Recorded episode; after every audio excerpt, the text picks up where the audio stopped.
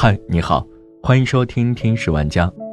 今天想和你分享的节目，今天想和你分享的文章来自公众号南都周刊。浙江卫视表态愿担责六问事故累累的综艺节目。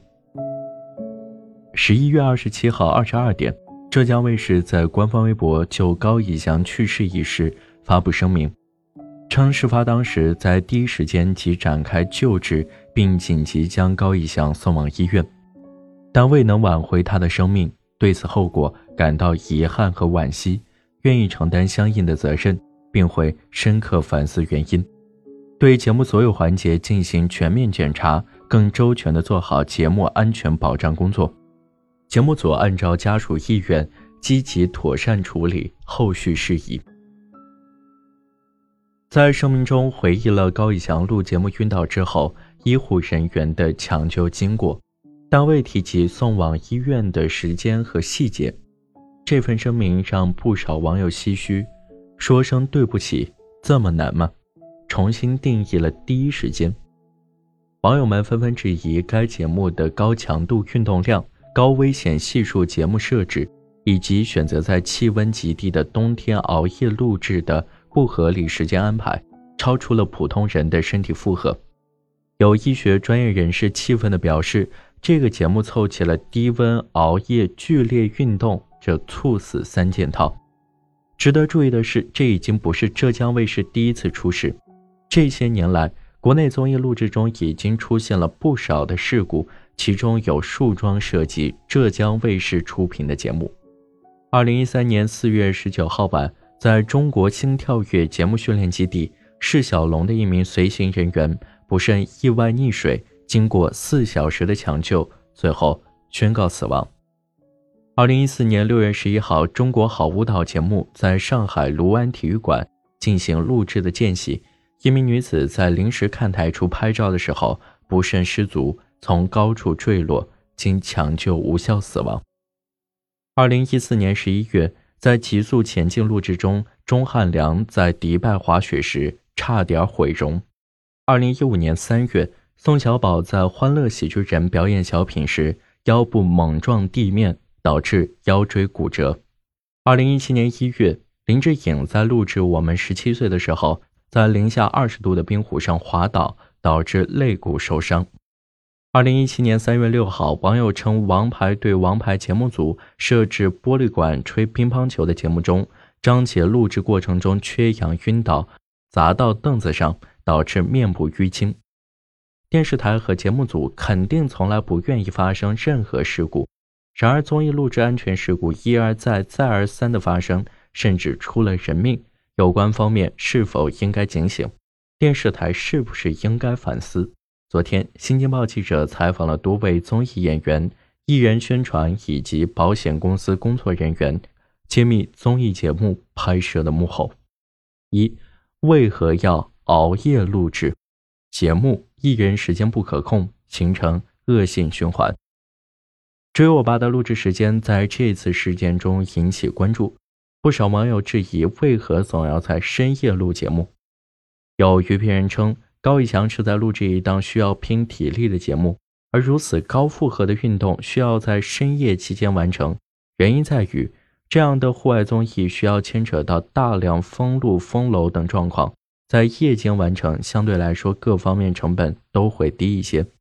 对于电视节目录制来说，成本计算都是按天甚至按小时计算，考虑演员档期、节目设备、场地、人员的成本。以及后期各方资本的修改需求，尽可能的压缩成本，导致整个团队的高强度工作状态。做节目的时候感觉时间不够用，虽然每天都是远超八小时工作制，但依然来不及。租的机房、机器、外聘的人员都是按天计算，每超出一天都是额外支出。艺人就更不用说了，艺人都是按天算。超出不是付钱的问题，你付钱他也没有档期。一位资深综艺从业人员直言：“不管是谁，录制当天生病了也得坚持去国外拍，就更辛苦了，几乎没有时间睡觉。这是一个生产流水线，上一个环节的人没做好，就只能等。所以人员与机器、场地成为不可变动的量。据综艺节目业内人士透露，电视综艺行业一直都是非常高强度的工作业态，长期熬夜是绝大多数从业者的日常。二，会对艺人身体提前评估吗？以艺人团队回馈为准，体检报告没硬性规定。在选择嘉宾时，节目组会对其身体状况提前评估。综艺导演小歪透露，在录制竞技类综艺前，节目组通常会询问艺人是否有锻炼的习惯，例如游戏需要臂力，我们会问他有没有在健身房做臂力训练。如果没有特别丰富的运动经验，必然存在安全隐患。三，有安全测试吗？导演提前人肉测试，业内没有具体标准。据一位综艺节目的从业者介绍，无论什么类型的综艺节目，从制作角度都要优先考虑艺人安全，包括节目设置等环节。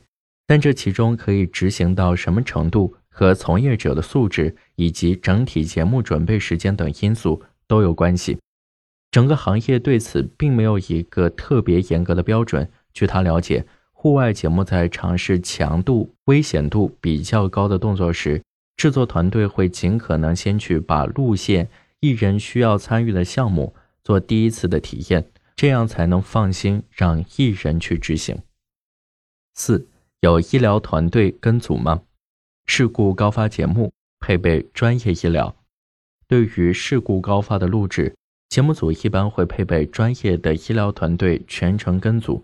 李文宇表示。花样爷爷每天早晚都会对老年嘉宾体检，专业心血管等科室的医生全程跟组。